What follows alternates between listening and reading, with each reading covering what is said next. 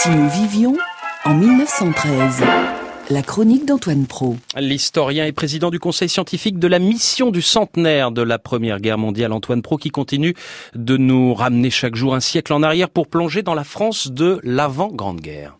Si nous vivions en 1913, chers auditeurs, nous travaillerions beaucoup plus qu'aujourd'hui. Deux personnages qui occupent dans notre société actuelle une place considérable n'existaient pratiquement pas alors. Ce sont d'une part les lycéens et les étudiants, de l'autre, à l'autre extrémité de la vie, les retraités. En 1913, l'école était obligatoire jusqu'à 13 ans et le travail des enfants de moins de 12 ans était en principe interdit. Je dis bien en principe, donc les enfants qui, après 13 ans, ne travaillent pas mais étudient sont très peu nombreux. On en compte moins de 200 000 alors qu'une seule classe d'âge, à cette époque, même compte tenu de la mortalité infantile, tourne encore autour de 630 000 personnes. Quant aux étudiants, on en compte 42 000 en 1913, qu'il faut comparer aux 2 300 000 d'aujourd'hui. Donc, on peut dire que le personnage du lycéen et de l'étudiant, il est absent dans la société de 1913. Et les vieux? Je dis bien les vieux, parce qu'en 1913, on ne parle pas de troisième âge. Cela n'existe pas. Parce que les vieux travaillent eux aussi.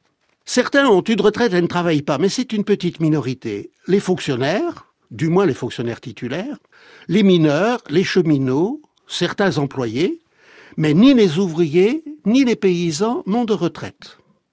On a bien voté en 1910 une loi dite des retraites ouvrières et paysannes, mais cette loi n'aurait pas eu d'effet avant 1930.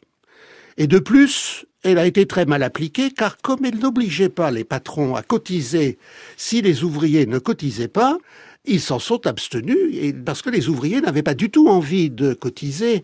Ils ne connaissaient pas leur espérance de vie, mais ils savaient bien qu'ils avaient toutes les chances de mourir avant d'avoir atteint l'âge de la retraite. Donc, ils n'étaient pas très motivés. À quoi bon cotiser pour une retraite qu'on ne touchera pas? Les vieux continuaient donc à travailler. Ils travaillaient tant qu'ils le pouvaient physiquement. C'était de plus en plus pénible parce que leur force déclinait et c'était de moins en moins rémunérateur. Car comme on rémunérait la force de travail et qu'elle déclinait, le salaire diminuait.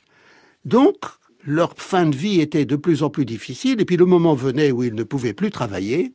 Et à ce moment-là, par chance, pour certains, un de leurs enfants acceptait de les prendre chez lui. Et dans le cas contraire, eh ben, il n'y avait pas d'autre solution que d'aller à l'hospice. L'hôpital public était un vaste mouroir de vieillards indigents.